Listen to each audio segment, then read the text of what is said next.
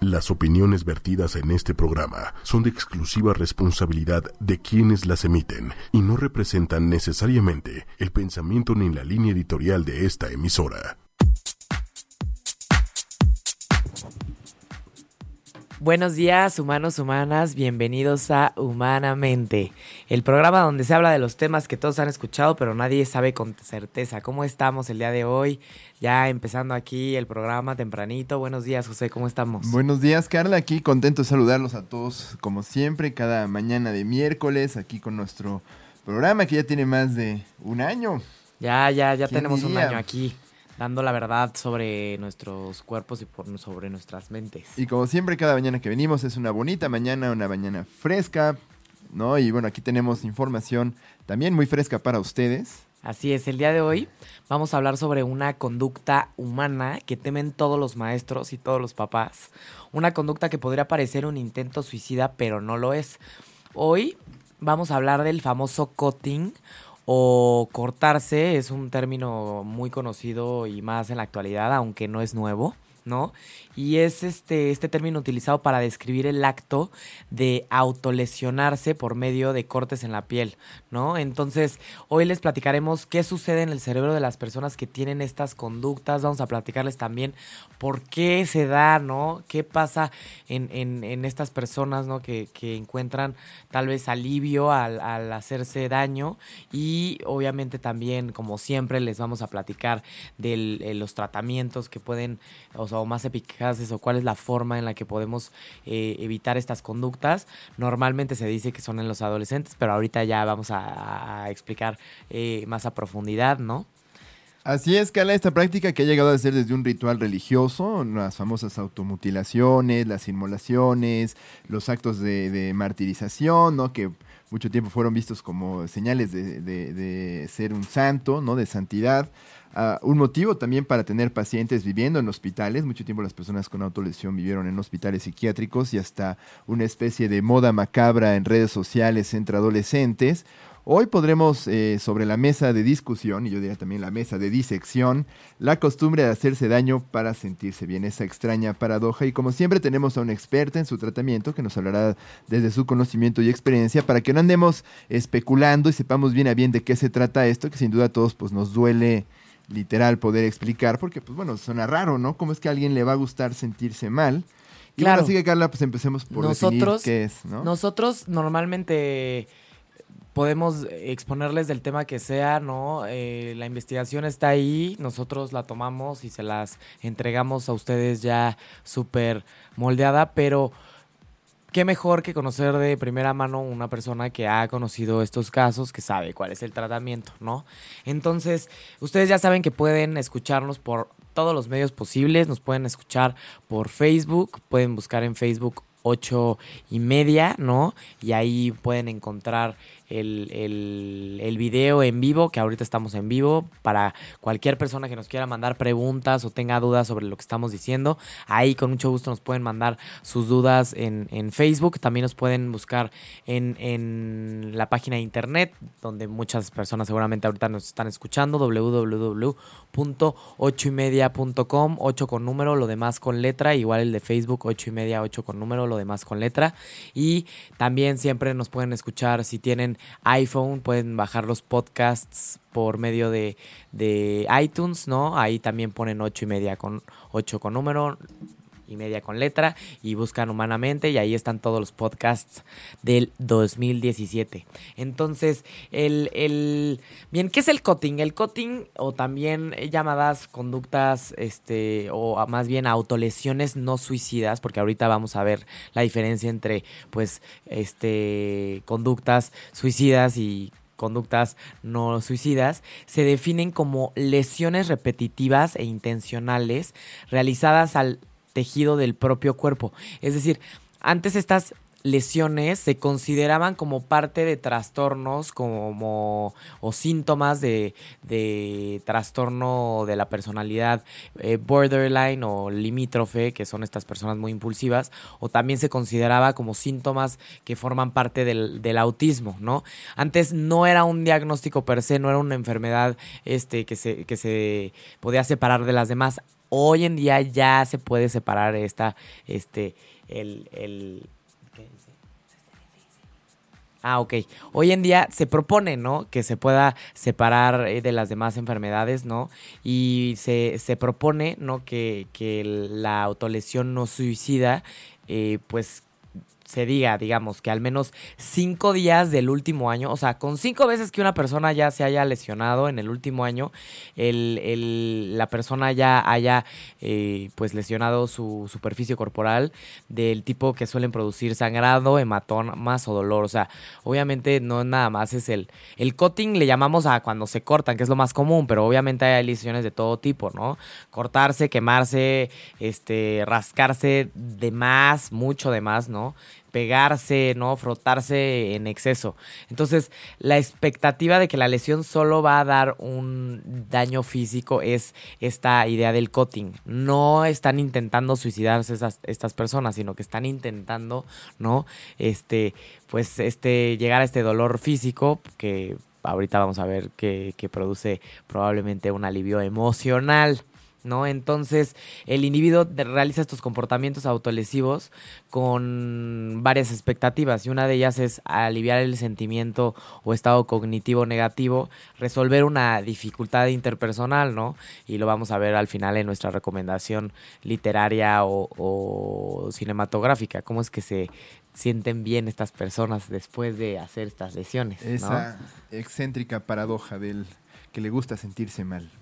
Sí, que le gusta lo que no nos gusta, se supone, ¿no? Entonces, también el, las expectativas que tienen este, las, las, personas que tienen conductas en, eh, autolesivas o de cutting es inducirse un estado de sentimientos positivos, exactamente, todo lo contrario, como decía José, ¿no? Y obviamente las autolesiones se asocian con varias cosas, como dificultades, sentimientos negativos, ¿no? Preocupación por la posibilidad de lesionarse. Vemos como una conducta aquí medio este, como platicábamos ayer, un poco adictiva, como este rollo de no lo quiero hacer, pero lo sigo haciendo porque hay algo que me causa placer, ¿no? Como, como el alcohol, ¿no? Que, que no lo debo de hacer, pero lo sigo haciendo y lo repito y lo repito y tengo miedo de volverlo a hacer, pero al mismo tiempo estoy pensando todo el tiempo en hacerlo y hacerlo y hacerlo, como estos pensamientos recurrentes y obsesivos, ¿no? Sí, sin duda hay una compulsión, hay una repetición a hacerlo. hay quienes incluso han propuesto entenderlo, entender, no sé si entender la autolesión como una adicción o al revés, ver las adicciones como una forma de autodestrucción. La verdad es que es mejor mantener estas cosas separadas, ver que hay un compuesto o, elementos muy comunes en todos los trastornos. La semana pasada que hablábamos también del TOC, veíamos, veíamos, perdón, que había este ciclo como que de distrés y respuesta y reforzamiento y repetición.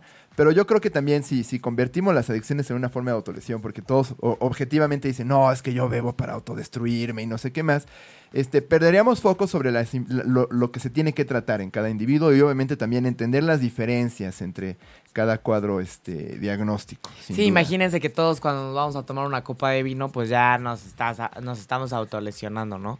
O sea, sí, tal vez las conductas autolesivas pueden llegar a ese grado cuando siempre el objetivo es perder la conciencia y perder el control, dice que para tú decidir cuándo lo pierdes el, control y cuándo no, ¿no?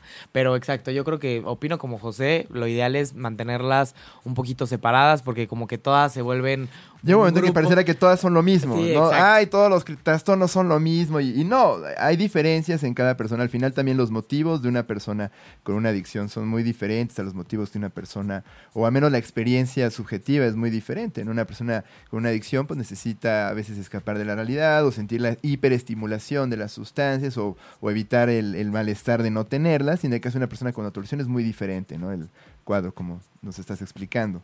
Pero sí, obviamente hay un eh, componente de compulsión, reforzamiento y repetición que, bueno, vemos en muchos otros trastornos. Y claro, algo que es muy representativo del cutting o las conductas autolesivas es que claramente alarman a la sociedad, ¿no? O sea, la gente voltea y dice, ¿qué estás haciendo con eso, no? O sea, esas, le asusta y le causa problemas sociales, laborales, académicos, como todo lo que le sucede a los seres humanos si hay un problema externo, muchas veces nos damos cuenta que ahí es donde, pues, ahí está sucediendo este trastorno, ¿no? Y obviamente, pues, aquí lo interesante sería todo mundo que escucha por primera vez que alguien puede sentirse bien al cortarse o al hacerse daño, piensa, ¿por qué? O sea, ¿cómo? Aquí la pregunta se puede responder a través de, de, la neurobiología. ¿Qué es lo que sucede en el cerebro cuando una persona se hace daño? ¿No? Pues muy bien, en términos generales podemos decir que eh, lo que sucede es un fenómeno muy interesante porque las áreas encargadas de procesamiento del dolor físico y del dolor emocional son las mismas. Estamos hablando de eh, la ínsula anterior, que es una zona atrás de las orejas, y el cíngulo anterior, que es un ganchito de tejido que va hacia la parte frontal del cerebro. Por eso cuando los machucamos duele, pero también cuando alguien te rompe el corazón, cuando alguien te rechaza socialmente, también sientes un dolor bastante literal.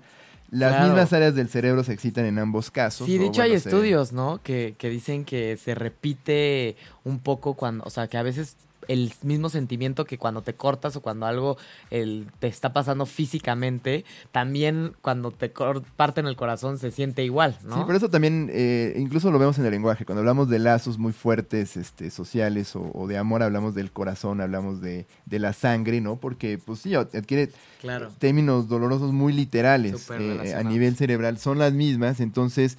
Eh, también hay un estudio bien simpático que encontré sobre el tema que, que, encontró que este, a las personas que estaban viviendo un rechazo amoroso a, veces pudiera que tomar un poco de paracetamol los, los, hiciera superarlo con un poquito más de facilidad. Así que bueno, no, no lo tomen como un consejo clínico aquí en no, Humanamente. No, no vayan a empezar a tomar aspirinas por el este, dolor del alma, por favor.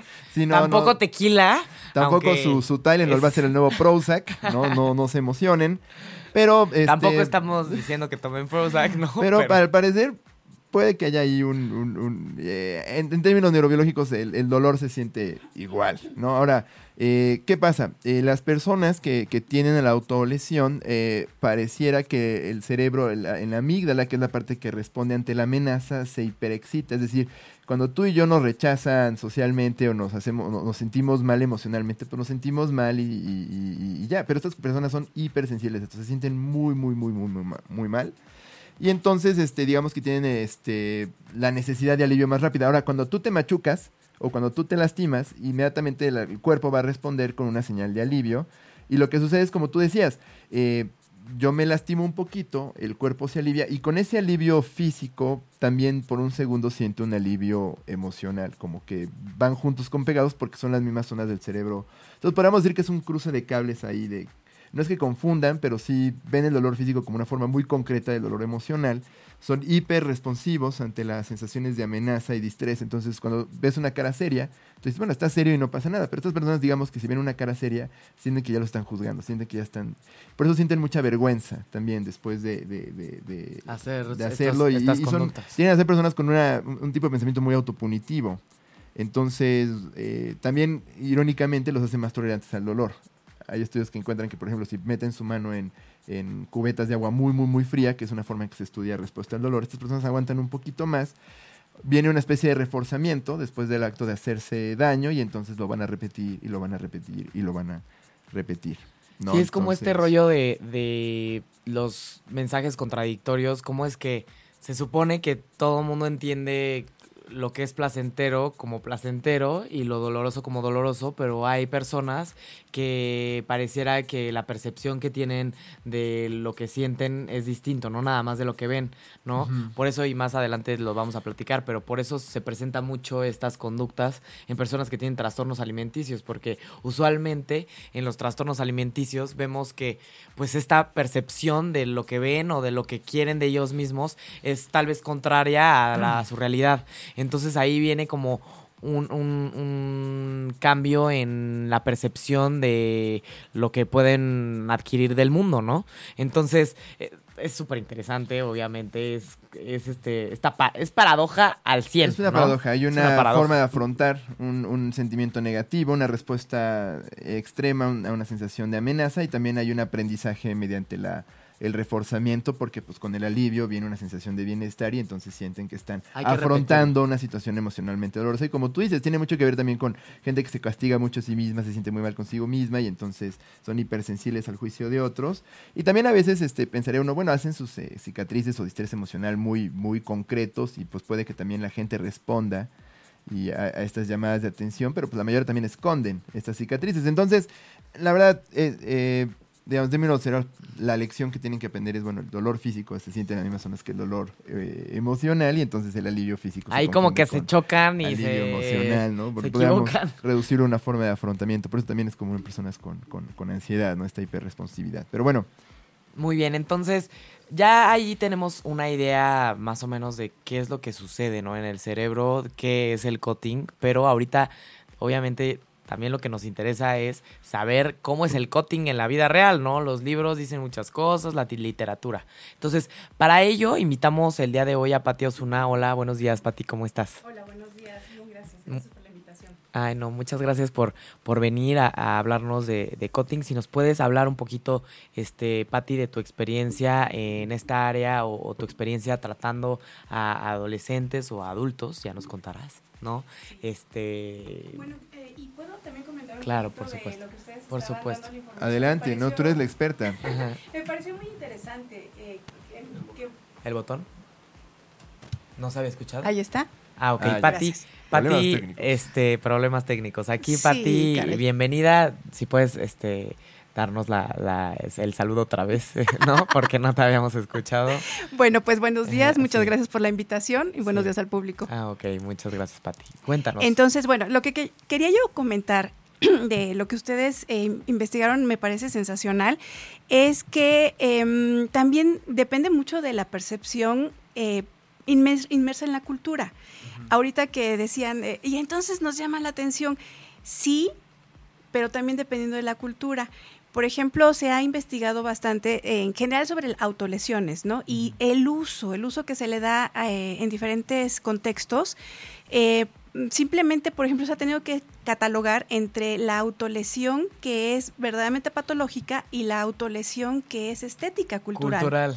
Claro. Y ahí entra tatuaje, entran escarcificaciones y demás, pero que son parte de, de inclusive algo que, una práctica que da estatus. Por ejemplo, las famosas charrascas en la cárcel, ¿no? Que se hacen cicatrices y que indican, ¿no? el que tiene más cicatriz tiene más tiempo. Por ejemplo, sí. O se marcan los nombres de las personas que tienen afuera como para tener las patentes, ¿no? O lo de los discos, ¿no? Alargarte tu cuello, o sea, ha de doler muchísimo. Las escarcificaciones, por ejemplo, hay culturas en África donde aquí no traigo imágenes, pero donde traen, este, se van haciendo cortes y, e incisiones y demás a lo largo de todo el pecho. Entonces llega un momento en que queda como un brocado hermoso y al mismo tiempo impactante, ¿no? Porque la eh, se va buscando un patrón, un patrón de dibujo en, en la piel y Sería como pues, los tatuajes en, en, el equivalente, sí, sí, sí, nada más no lleva tinta, son, son este cortes de, hechos de tal manera que al cicatrizar van dejando esa marca y entonces son repetitivos y haciendo, les digo, haciendo los patrones. Y bueno, es eso, como ver el brocado en la piel. Pero eso quiere decir, pertenezco a esta tribu, pertenezco a un pueblo determinado, tengo tal estatus de mujer casada o no casada o qué sé yo, ¿no? Ándale, son, son pactos de sangre, podemos decirlo, ¿no? Lazos de, sangre literales, ¿no? claro, y, que se lleva en la piel, así tal cual. Sí, sí, me imagino que si los, lo haces porque realmente eso va a reflejar belleza o poder o estatus, pues obviamente no lo puedes ver como algo negativo, al contrario, esta persona se está entregando al sufrimiento debido a que quiere lograr eso, ¿no? Como, como si alguien corriera un maratón, ¿no? Exacto. O, por ejemplo, ya hablando más eh, en culturas más cercanas, las tribus urbanas, em, donde pueden realizarse patrones, por ejemplo, de em, tiene su nombre, no me acuerdo ahorita, pero es poner como pequeños balines en diferentes eh, áreas cerca o en los genitales, ¿no? Y entonces sabes que perteneces a esa tribu porque traes, sí, sí, sí, claro que hay que ver también qué tan mm, doloroso y masoquista puede ser todo eso, ¿no? Pero finalmente es eso, es em, como aceptado, aunque sea solamente para el grupo, eh, determinado, pequeñito y, underground si quieres, pero es aceptado. En cambio, las prácticas autolesivas patológicas no tienen e, esa gran diferenciación, no forman parte de una práctica para formar parte de un grupo o para ser aceptado en cierto nivel social, algo así. No, tienen eh, otros elementos muy distintos. A este respecto, por ejemplo, comentaban también ustedes que es em, repetitivo y compulsivo, ¿no? Sí, claro, claro, tiene, tienen esa peculiaridad Em, y además es importante ver cuál es la dirección, ¿no? ¿Qué, ¿Qué, es lo que quiere alcanzar? Porque estamos hablando ahorita de autolesiones, En que general. es ajá, como un universo un poco más amplio que el cutting. Entonces, dentro de las autolesiones tenemos como el, que- el quemado, em, o sea, quemarse la, la piel tal cual, eh, reiterativamente, pero... Rascarse. Ajá, rascarse. em, la- sí, rascarse o por ejemplo frotarse también, ¿no? Pero frotarse, el punto es que no es nada, ajá, o no es nada más me, me he hecho una Que rascadita vez, sabrosa. que tal ¿no? vez todos nos llegamos a tener una conducta un poquito autolesiva cuando de repente nos rascamos y se nos pasa tantito y nos resecamos un poquito de más. Pero cuando ya es autolesiva es cuando ya tienes la llaga y el hoyo, ¿no? O sea, que tu Sí. cuerpo no se está deteniendo ante eso. No, y- cuando y el estás timing, viendo. además, ¿no? Sí. Sí. O sea, si te pica un mosco y te rascas de más, Claro, pues no no pasa nada. Pero si estás pasando por un momento difícil, órale, Pero es ¿no? que precisamente el punto de diferenciación sería que el objetivo es alcanzar la lesión. O sea, si nada más hay como esta hiperestimulación que mencionaban, Ah, nada, pues ahí, ahí, ahí no es patológico, ¿no?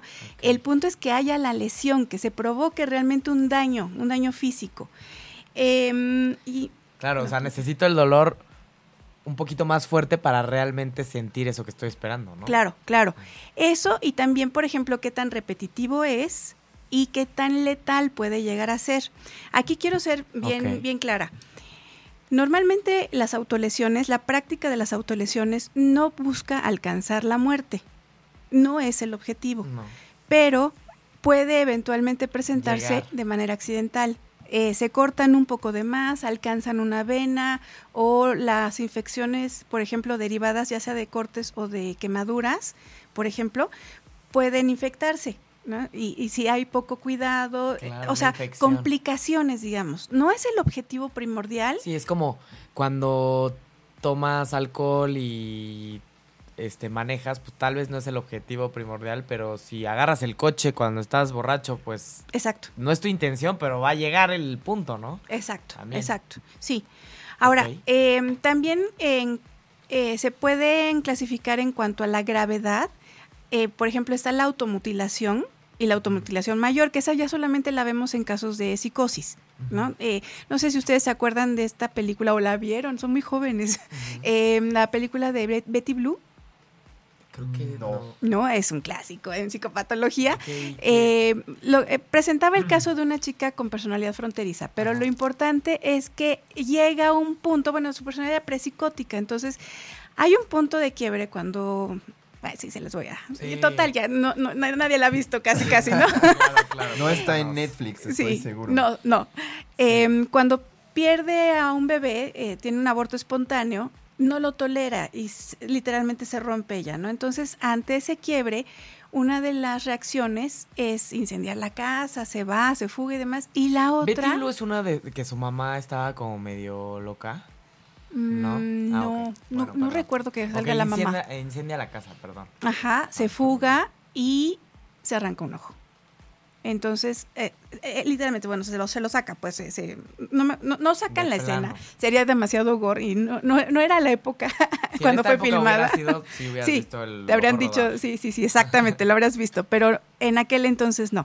Sin embargo, el resultado es que a la siguiente escena, cuando su pareja va a buscarla, está parchada, o sea, ya fuera de este mundo, completamente, ¿no? Esa sería una sé. automutilación mayor. Ok. Eso ya es como un síntoma más de un trastorno psicótico, Ya, ¿no? totalmente psicótico, O sea, sí. Vamos a dejarlo un poquito aparte. Sí. Sí, porque finalmente sí hay, aunque no, no podemos hablar propiamente de instintos, pero sí hay un, un impulso a conservar la vida. Entonces, necesita haber un quiebre mayor para que la persona de verdad, eh, de manera voluntaria, Quiera, se ataque a esos niveles. claro, Ajá. por supuesto.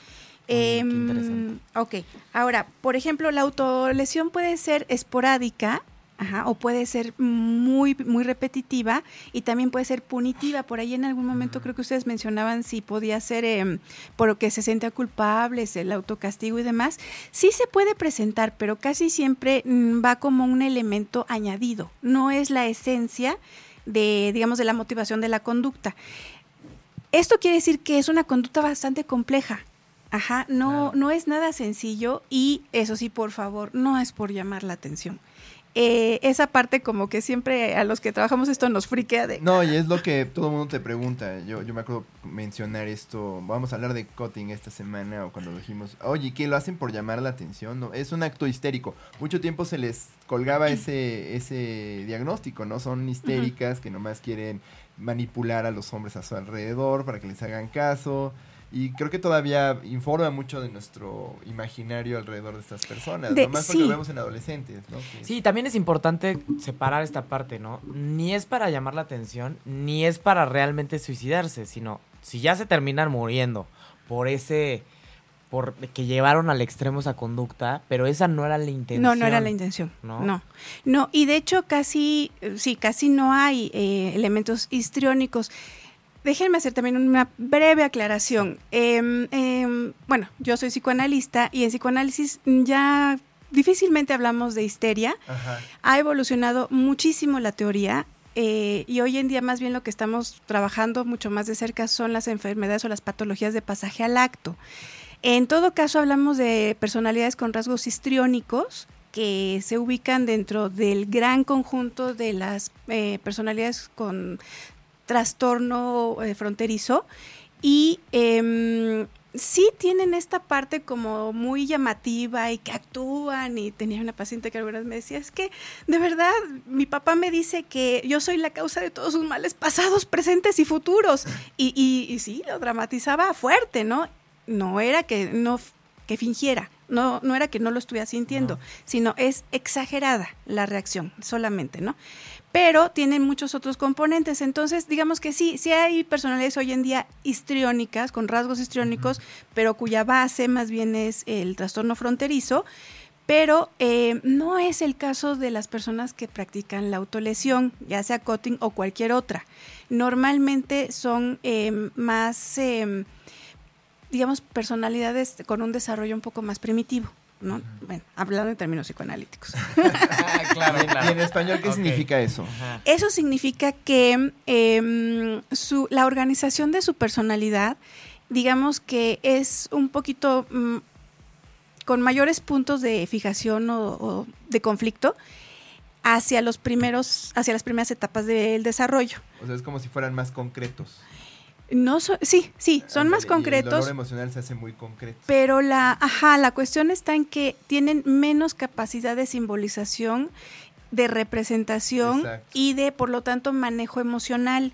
Entonces, ahora sí, con, en relación a la pregunta que tú me hacías, eh, Carla, el, el, el- casi la mayoría de las personas que llegan a consulta, el común denominador que vas a ver es que, ah, por más que lo quieran, tienen una capacidad un tanto limitada de este Manejar manejo emocional. Ajá.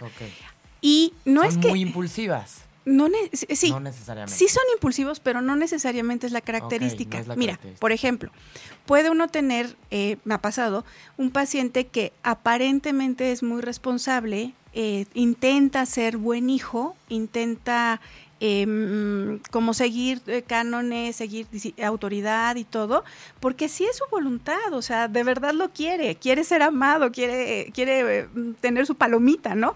Ándale, bien Eh, portado. Exacto. Pero em, el gran problema entonces viene por el lado de la depresión, por el lado de la angustia, y cuando afronta la conflictiva familiar, que ese más bien sería el rollo a tratar, Claro. es cuando no lo tolera y se encierra y se corta. Pero entonces los cortes no son en público y no son para que los vean. Son normalmente los cortes y cualquier autolesión en este sentido, de, dentro de esta área, las realizan en privado y en zonas del cuerpo que Donde no se difícilmente se, van no a ver. ven. Sí, Sí, les dan mucha vergüenza. eh, sí, les dan vergüenza, sí, sí, sí, sí, les dan vergüenza y exactamente el, el objetivo no es llamar la atención, el objetivo es descargar toda, Toda la emotividad que traen adentro de que no estrés. pueden manejar. Eso por una parte. Y también por otra, em, a ver, parte de la patología de hoy en día tiene mucho que ver con esta falta de sentido, de sentido de la existencia, falta de sentirse arraigado en algo. de- Identidad. Sí, en, em, Propósito. sí de la con- contención que puede darlo el grupo familiar, ¿cuál grupo familiar? Empezando por ahí, de la contención que puede dar el, un grupo estrecho de amigos, eh, pues sí son amigos, pero muchas veces ya nada más son amigos de chat. Mm. Em, o sea, se perciben en el aislamiento. Exacto, exacto. Hay un aislamiento emocional terrible. No hay un sentido de comunidad que dote propósito. No son gente que vive en esta clase de situaciones en soledad. Y que te dé contención. O sea, finalmente lo, el ser humano lo que necesita en, en una gran medida es del otro para procesar su vida emocional, su vida interna. ¿no? Claro. La platicas y cuentas cómo te fue en la última película o cómo te fue en el último rompimiento y, y lloras y alguien te acompaña y es, entonces mm, se siente menos mal. ¿no? Sí, es tu forma de afrontar la emoción negativa, ¿no? Vas, uh -huh. hablas de tus problemas, alguien te contiene. Por, por eso existimos. Claro, mariachi, sí. claro para eso está tu mamá. ¿No? Pero entonces. Mami, saludos, mami, por gracias por contenerme. Ándale. Pero entonces, precisamente con eh, los pacientes que tienen estas prácticas, lo que observamos casi siempre es que carecen de ese grupo o de esa red social, ya vamos, lo que es realmente una red social, no las lo que se claro, maneja claro. a través de los dispositivos, ¿verdad? Amigos, familias cercanos sí. significativos. Significativos con los que realmente haya vínculo, ¿no? Un vínculo emocional. Y entonces no, no se les brinda ese apoyo que necesitan y de alguna manera tienen que procesar sus emociones, pero tampoco pueden hacerlo de una manera como más elaborada, digamos, no pueden sublimar porque no han alcanzado ese nivel de desarrollo. O sea, sublimar, ¿qué sería? Que, eh, bueno, estás muy enojada o estás sufriendo, pero de todas maneras eres capaz de lo que ahora se llama resiliencia, ¿no? Y que está muy de moda, el, ajá, y, y sales fortalecido y bueno, ya, o sea, al toro por los cuernos, ajá. Eh, pero no pueden hacer eso, no tienen con qué. Ajá, faltó desde un principio. ¿O eh, con quién? Como tú dices, ¿no? Eh, te diría que no tienen con quién porque no tienen con qué desde adentro. Mm. Ajá. No pueden, no logran hacer vínculos profundos y duraderos. Okay. Eh, se rompen fácilmente sus vínculos. Y entonces constantemente se viven solos nuevamente. Aunque crean que tienen amigos, eh, y además, no, no solo depende de ellos, es un fenómeno de manera generalizada que estamos observando. Entre los jóvenes, entre los adolescentes, por ejemplo, si de por sí siempre hemos sabido que son los jóvenes impulsivos, que mmm, eh, es muy importante esto de los pares, pero van, van como seleccionando y van cambiando. Eh, hoy en día como que es todavía más em, como más fragmentado y más efímero el tipo de vinculación que se logra en, entre los adolescentes. Entonces, claro, al carecer de una buena, un buen grupo de amigos, y si hay una conflictiva familiar muy fuerte, no, no hay muchas salidas, ¿no? Si lo piensa uno bien, sí, no hay muchas salidas, o sea, también por eso están los, los trastornos sí, o sea, en la conducta como alimentaria. Por, como por dentro no tienes esas herramientas para poder relacionarte y sobrellevar tus emociones. Uh -huh. Obviamente, después afuera no hay esas herramientas tampoco porque no hay personas que conecten contigo y luego otra vez es un círculo claro, vicioso. Porque ¿no? es al final hablando uh -huh. con otros como puedes convertirlo en algo simbólico, ¿no? Y puedes uh -huh. elaborarlo y esas cicatrices emocionales no tienen que volverse físicas. Claro, ándale, mira, ¿No? qué, qué, qué, buena idea, sí, sí, porque exactamente.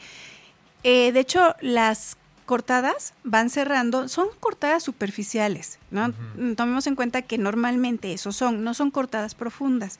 Entonces, no es que propiamente generen una cicatriz, aunque sí dejan marca por un tiempo más o menos prolongado. Ajá. Entonces, lo que se ha visto, lo que observamos en general los que trabajamos con esto, es que hay una sensación de estoy vivo. ¿No? De hecho, por ahí está escrito en algún artículo, el solo hecho de ver que fluye la sangre es como constatar que estoy vivo. Claro, es tal el nivel de sufrimiento lo tengo interno. Que ver por fuera para sentirme. Leyendo Ajá. sobre esto, eh, veamos que entrevistas a personas con depresión que presentan esto, es porque la depresión al final es la falta de... Todo se siente igual. No es que Ajá. estén muy tristes, sino que más bien de un momento en que ya no tienen vitalidad, ya no sienten nada. Y entonces esto es como algo que les recuerda que pueden sentir algo, ¿no? Y es, es un tema que vemos en canciones o en claro. películas, ¿no? Me, me, da, me hago daño porque solo así recuerdo que puedo sentir. Sí. Y que el sí. dolor es lo único real que me pasa porque todo lo demás estoy como desconectado. Inclusive puede ser como es tanto el dolor que siento que ya no siento. Ya no siento. Claro. Ajá, lo que Sí, como que mencionabas, ese de. Solo sí, quiero sí, sentir. Y eso no solamente es a nivel neurológico, Y que, todo que esto, sí a ver. pasa, sino a nivel emocional. Todo Claro. esto puede llegar a ser a, a nivel consciente ya después de que llevas mucho tiempo con la conducta, pero todo esto se vuelve muy inconsciente, no es como que la persona no siempre, no creo que siempre, la- a ver, tú dime, eso sería una pregunta para ti. Que siempre. S- Siempre las personas que se cortan dicen, me voy a cortar por esto, o lo hacen y nada más lo hacen porque sí y No. porque sienten esa liberación inconsciente, o sea, este, lo voy a hacer y ya. No, casi, Bien. no, casi no tienen esa conciencia. No. Es, si, si continuamos con el ejemplo o la, o la comparación con el alcohol, es como cuando alguien se siente mal, pasó por un susto o un coraje, un trago amargo, lo que sea, y es necesito, necesito un shot, necesito una copita, necesito un chupe, ¿no? Mm. Eh, se lo toma y ah, me siento bien. Pasan cosas a nivel neurológico y pasan cosas también a nivel emocional, ¿no? Que hay una descarga. O sea, simplemente alivia eh, la tensión emocional, alivia el sufrimiento. Es algo similar. No es que se lo proponga. Ajá, eh, no tiene el objetivo de, ah, voy a hacer esto. Sí saben, por ejemplo, eso sí tienen conciencia que es un tanto adictivo. La mayoría de los pacientes lo, describen así como no puedo evitarlo. Compulsivo. Una vez que me entra el, el deseo, la necesidad, es más fuerte que yo y no puedo evitarlo. Y lo otro que sí identifican claramente es que se vuelve placentero. O sea, hay un el hecho de estar sintiendo el que es como un ardorcito. Eh, ellos lo describen así como un ardorcito. Ay, se bueno, me puso la piel chinita. sí, No, y es que esa es la respuesta normal, pues, cuando ves a alguien muy lastimado, pues te da cosa y dices, ay, que no quieres hacerlo, pero otras personas, tengo entendido que cuando ven una foto así como con sangre o algo así, como que les llama la atención, ¿no? O sea, como que sí quieren ver las heridas, quieren ver la Pero no, fíjate que no todo ¿No? mundo y no, y no necesariamente del otro, porque hay diferencia entre ver las heridas del otro, que inclusive hay personas a quienes les puede causar horror Ajá. ver la sangre y, el, y heridas de- en otra persona, pero es distinta eh, la reacción cuando son las propias, Ujú. precisamente porque hay este elemento de descarga. ¿no? Y de esti- hiperestimulación que tú mencionabas, o sea, es, eso, se vuelve en traducción, estoy vivo.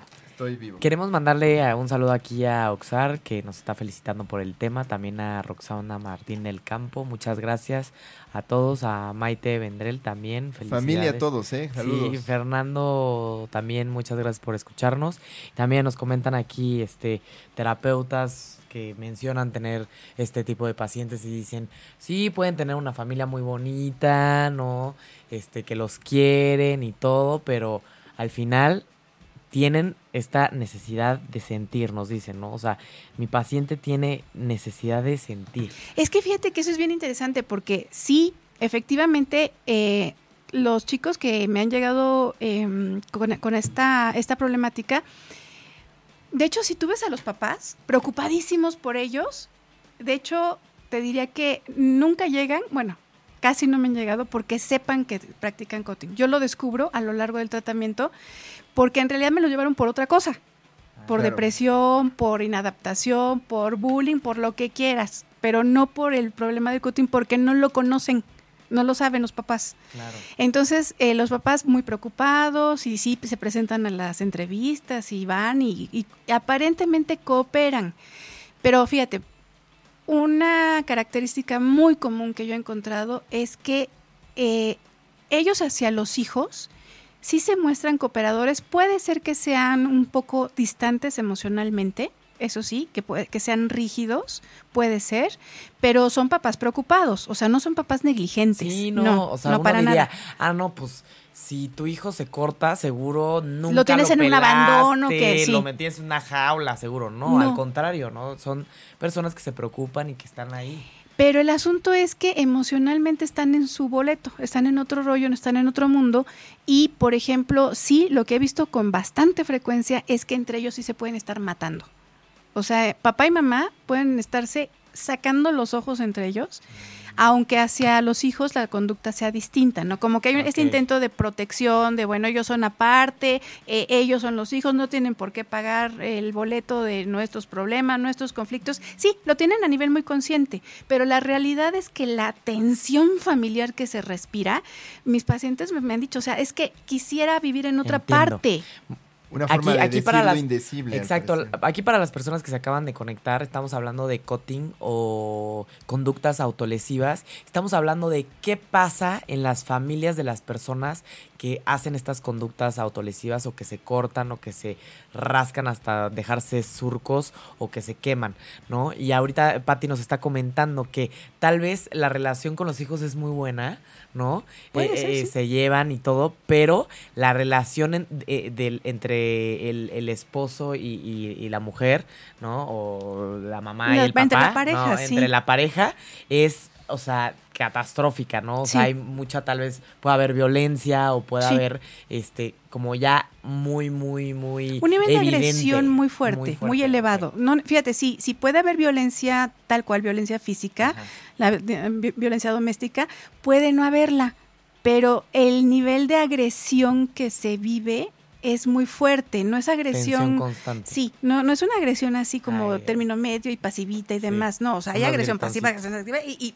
toda es a morir siempre, o sea, se tiran a matar entre ellos. Eh, en eso sí hay que ser como muy claros, ¿no? No se, no se tiran golpes, no es la película esta de la Guerra de los Roses, otra película muy mm, viejita. Sí, e-, Esa sí la vi en la licenciatura.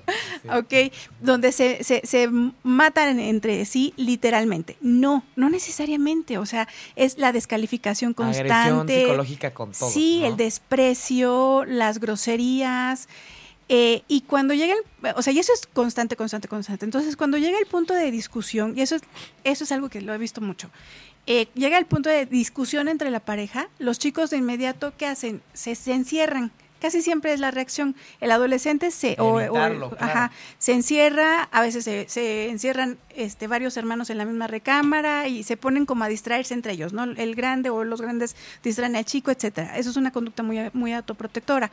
Pero a veces se encierran de manera aislada y ahí es donde está el riesgo digo, no estoy diciendo que todos los chicos que se encierran aisladamente van a realizar el cutting, pero eh, los casos que a mí me han llegado en los que sí lo hacen, siempre es así. En las condiciones de aislamiento que afectivo que les he comentado, mm. viene la discusión de la familia, se están este matando entre los papás, ellos hacen como que, ay, ya no quiero saber nada, que se que ruede el mundo entre ellos, se encierran y en automático viene la reacción de cortarse.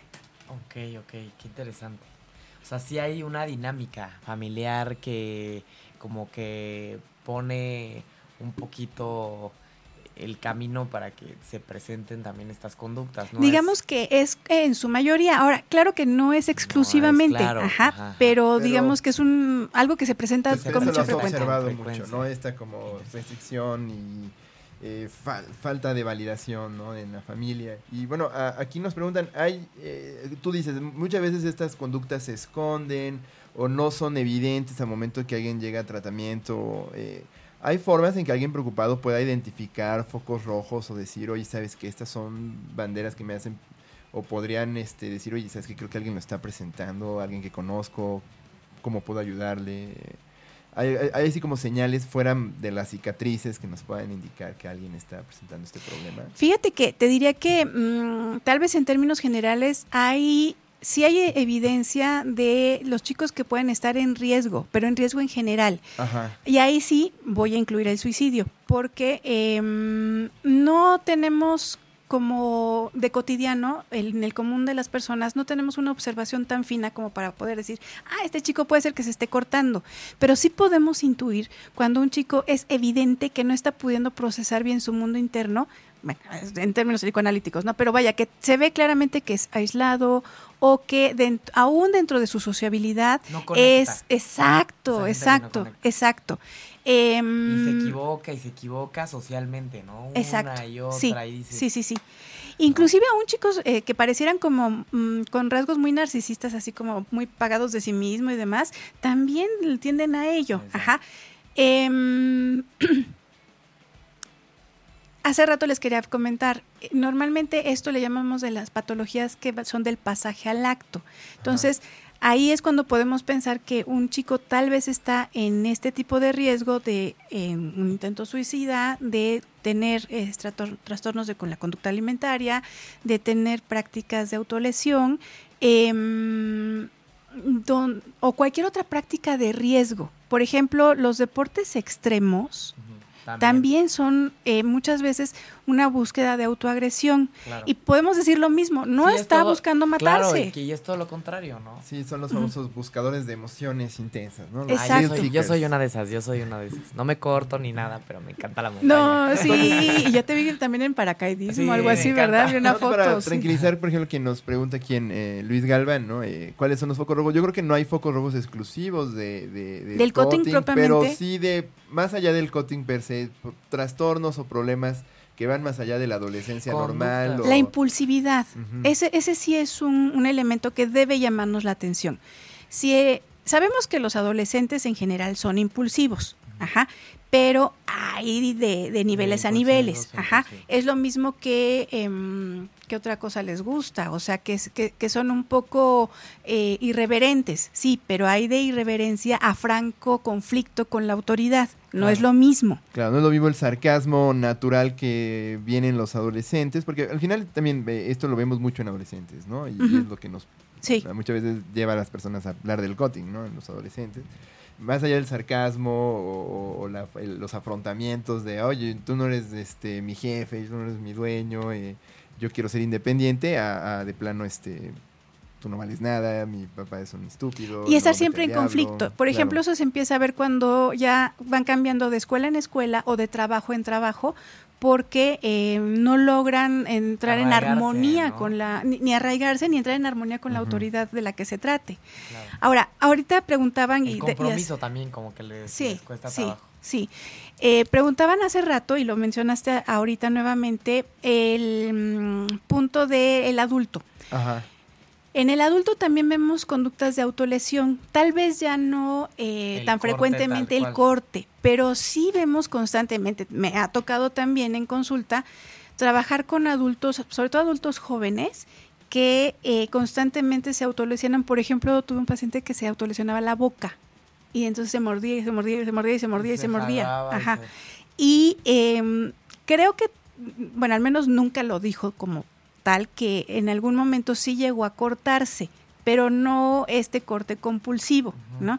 Sin embargo, por eso les decía yo, la base psicodinámica es muy parecida, porque lo que necesitaba era... Es como un continuo. Sí, la descarga de, de algo. Y fíjense, por ejemplo, ahí teníamos el caso, era, em, había ya una separación de los padres desde mucho tiempo atrás, desde que él era pequeño, y tenía una madre que pues sí, hacía como todo lo posible por él, ¿no? Le echaba ganas, pero... Y ahí era al revés, o sea, como que ya lo asfixiaba, sí, lo ahorcaba. Pero tenemos esto nuevamente de la imposibilidad de hablar de lo que le pasaba, la, imposibilidad de, tener control de sí mismo, de, ajá, de procesarlo eh, cognitiva y emocionalmente.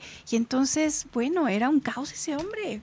O sea, eh, eh, constantemente entraba en conflicto con la autoridad. Y, por ejemplo, el tema de las uñas no es lo mismo jalarse una uñita, pero la gente que ya tiene ah, no. Mira, este chico, por ejemplo, lo que hacía era que se arrancaba así.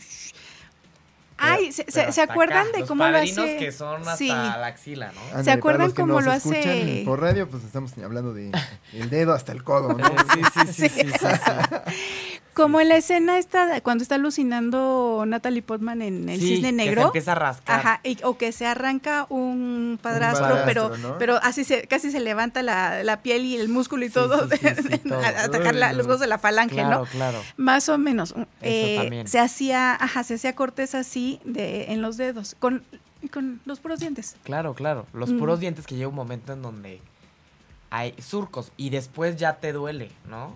Las personas, yo conozco a varias personas que tienen hoyos y, que te preguntan, tú que eres psicóloga, ¿qué onda con mis manos? ¿No? O sea, no sé cómo hacerle porque se dan cuenta que no está bien.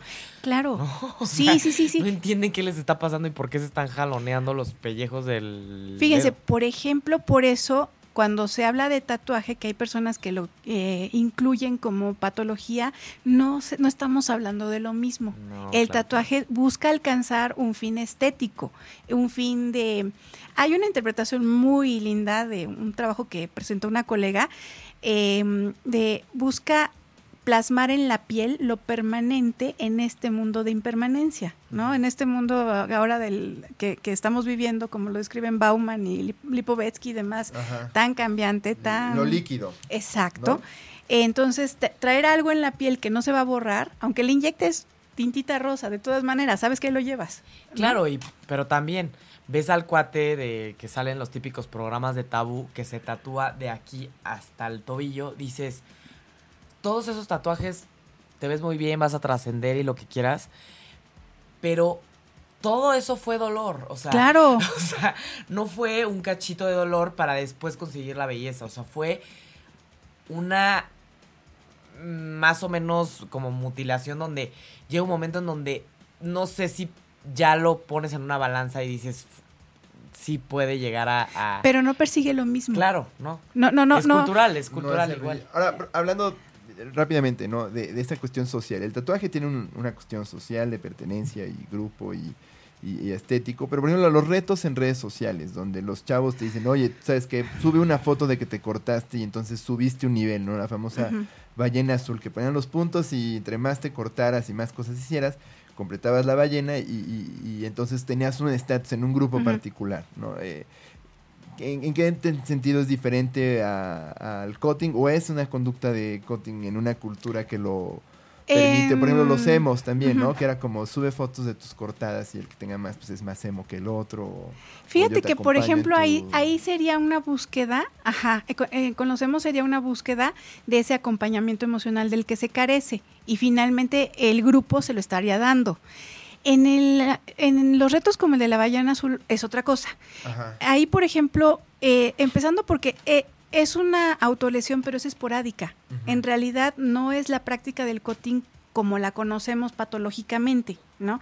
Claro. Esta es Tal vez alguien que nadie nunca lo había hecho, repetitiva, ¿no? ajá, exacto, O alguien que no lo haría, de pronto se ve en una cultura de, oye, esto es bien emocionante, que los chavos Ajá. al final, los Quiero adolescentes formar eso parte buscan, ¿no? de Y- Pero miren, algo. Algo, algo que sí también ya lo he visto en este tipo, la, la ballena azul sí finalmente se manejaba como reto, pero como chantaje, ¿no? A ver, para las personas que no han escuchado de la ballena azul, es todo este movimiento de, de redes sociales que al parecer no sabemos si era una secta o un grupo de personas muy malignas que era un ruso mala que- onda, ¿no? un Sí, ruso mala onda sí. Que, quería enviaba- exterminar a... enviaba sí. mensajes a adolescentes, los escogía y les mandaba retos para que, eh, retos obviamente a- donde se ten- tuvieran que hacer autolesiones, hasta que el reto terminaba en el suicidio y hubo varios sui- suicidios en Rusia, ¿no? Para los que, por eso obviamente todo el mundo le tenía Sí. mucho miedo a la ballena azul, en la ballena azul no vaya a llegar a mi hijo y que se termine suicidando, ¿no? Nada más para hacer paréntesis. Sí, sí, gracias. Entonces, es diferente. Es diferente.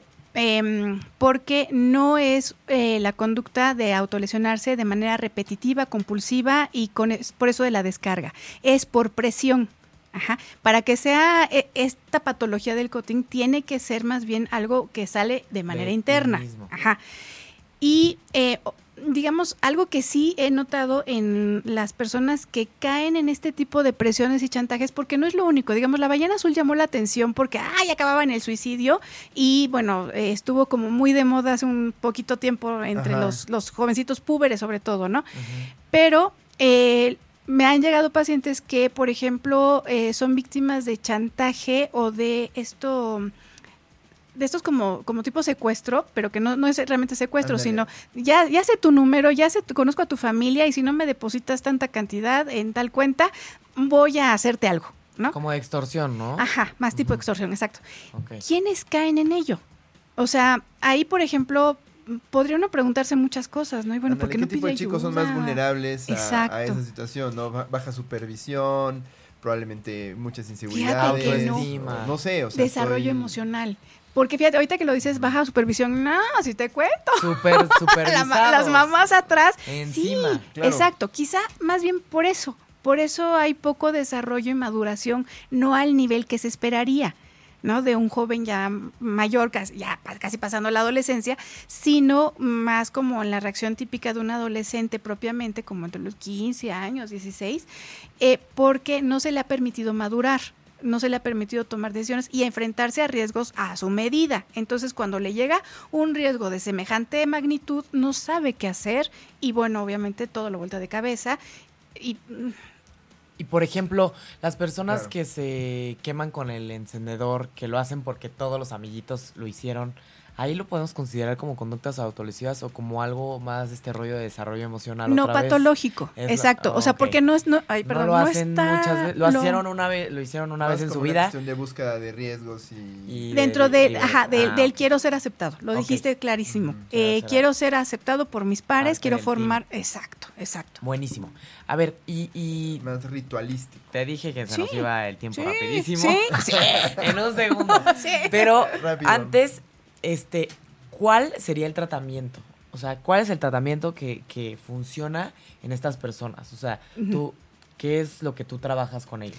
Mira, eh, yo trabajo obviamente con eh, teoría psicoanalítica, Ajá. lo cual no quiere decir que ponga a mis pacientes en diván. Claro. Ajá, o sea, los adolescentes, pues obviamente no, aunque hay unos que sí. Hay, hay un chico que Se llega refiere a que no directito. los acuesta en la, en la como camita típica de Sí, en el coach o en el Ajá, sheslong o como ajá. le quieran llamar. La Sí. imagen de meme de internet, ¿no? Ajá, sí, sí, sí. Yo acá tomando notas, y no. tú no. atrás, Sí, ¿no? sí. Ajá, sí, cabeceando por lo menos.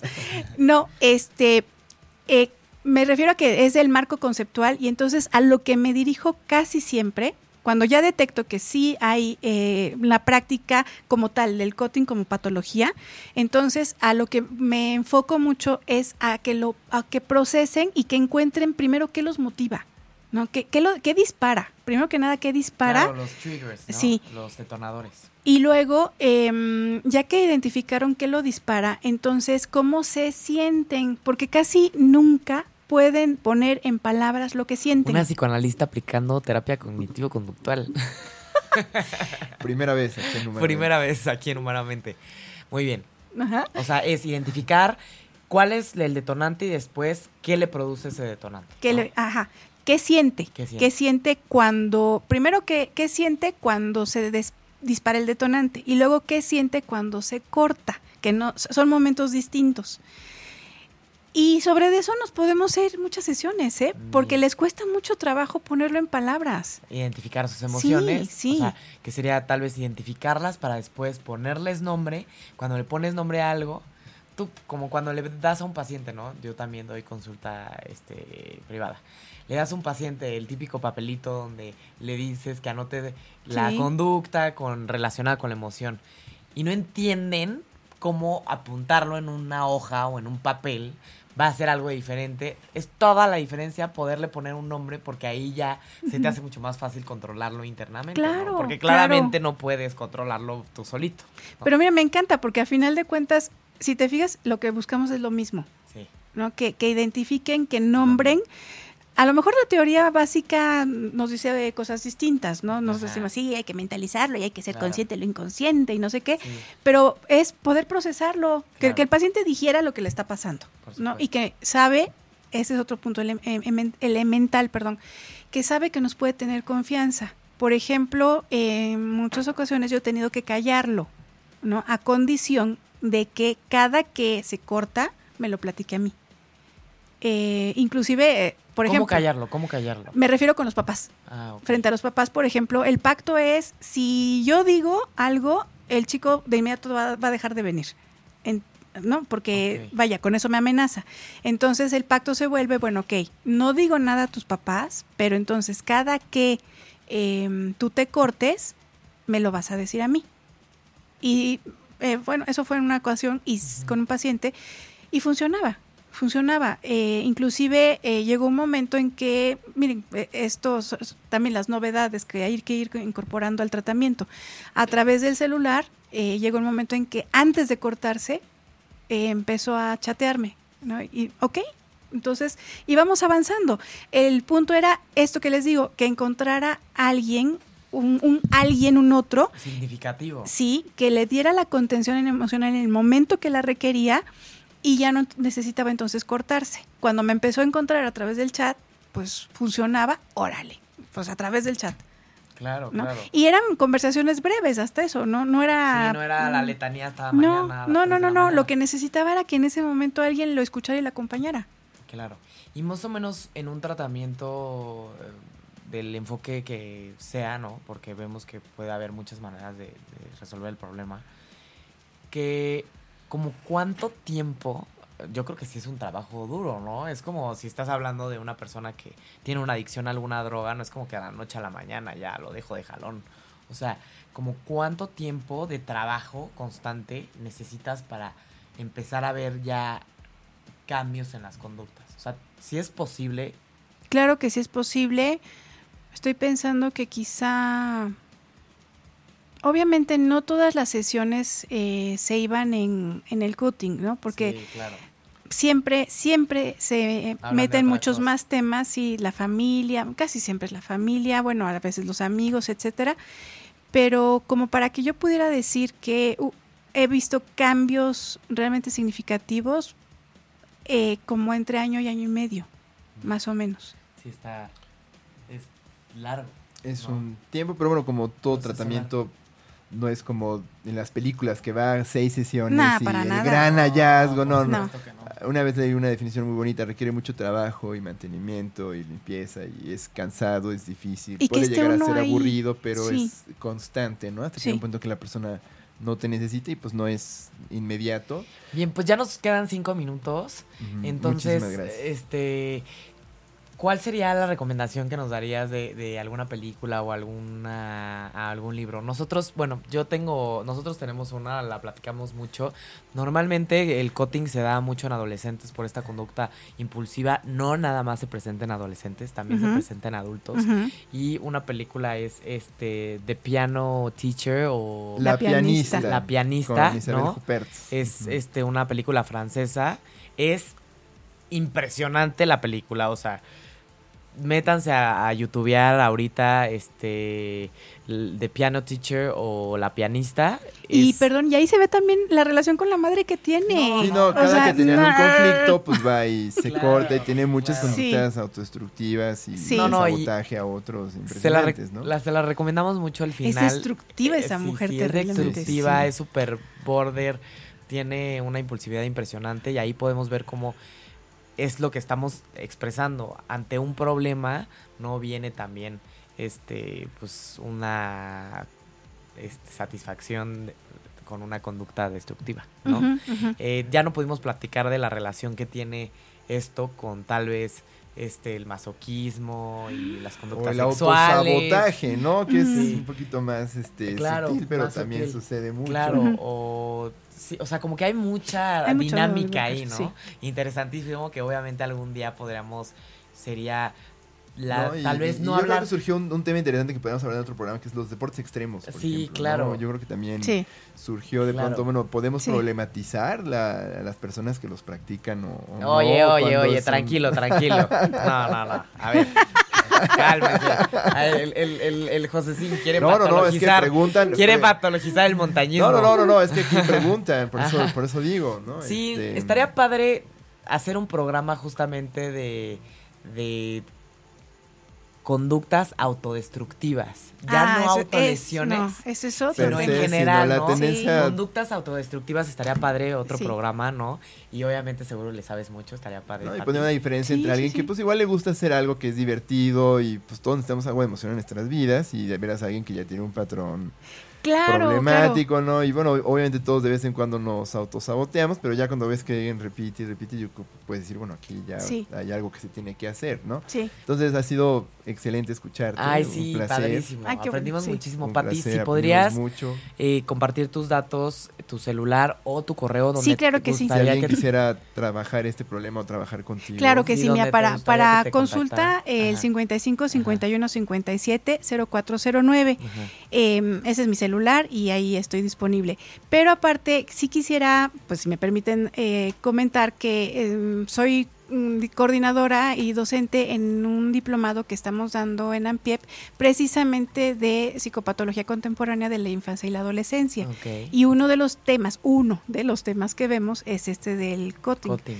que Ah, hay buenísimo. varios temas más que ahorita se están presentando y que parecen se presentan como muy novedosos porque tienen como modalidades distintas, pero también hay cosas que... Y lo organiza la AMPIEP, ¿no? AMPIEP, sí. Asociación Mexicana para la Práctica, Investigación y Enseñanza de Psicoanálisis. Ok, perfecto. que es, eh, de hecho vamos a andar ahora en la Ibero también con eh, Elman, que viene a hablar... ciberbullying. Mm, ah, Eh, lo de... eh, no, lo de neuropsicoanálisis. ah, neuropsicoanálisis. que es esta conjunción entre neurociencias y Ay, psicoanálisis y cómo se explica. Sí, Sí. está padrísimo. Bueno, que por, Vay- vayan a por la origen era conferencia, los- neurología, los los que- Psicoanálisis.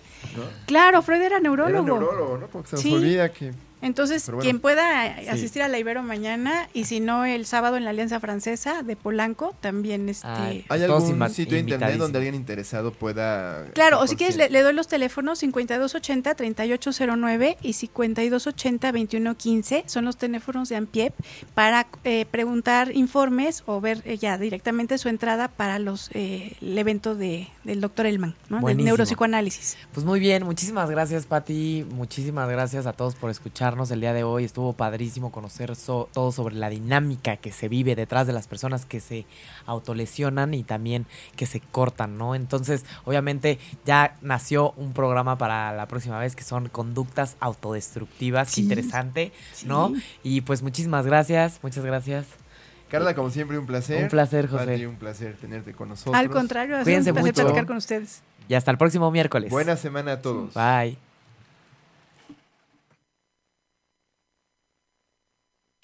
Si te perdiste de algo o quieres volver a escuchar todo el programa, está disponible con su blog en ochoymedia.com. Y encuentra todos nuestros podcasts de todos nuestros programas en iTunes y Tuning Radio. Todos los programas de ochoymedia.com en la palma de tu mano.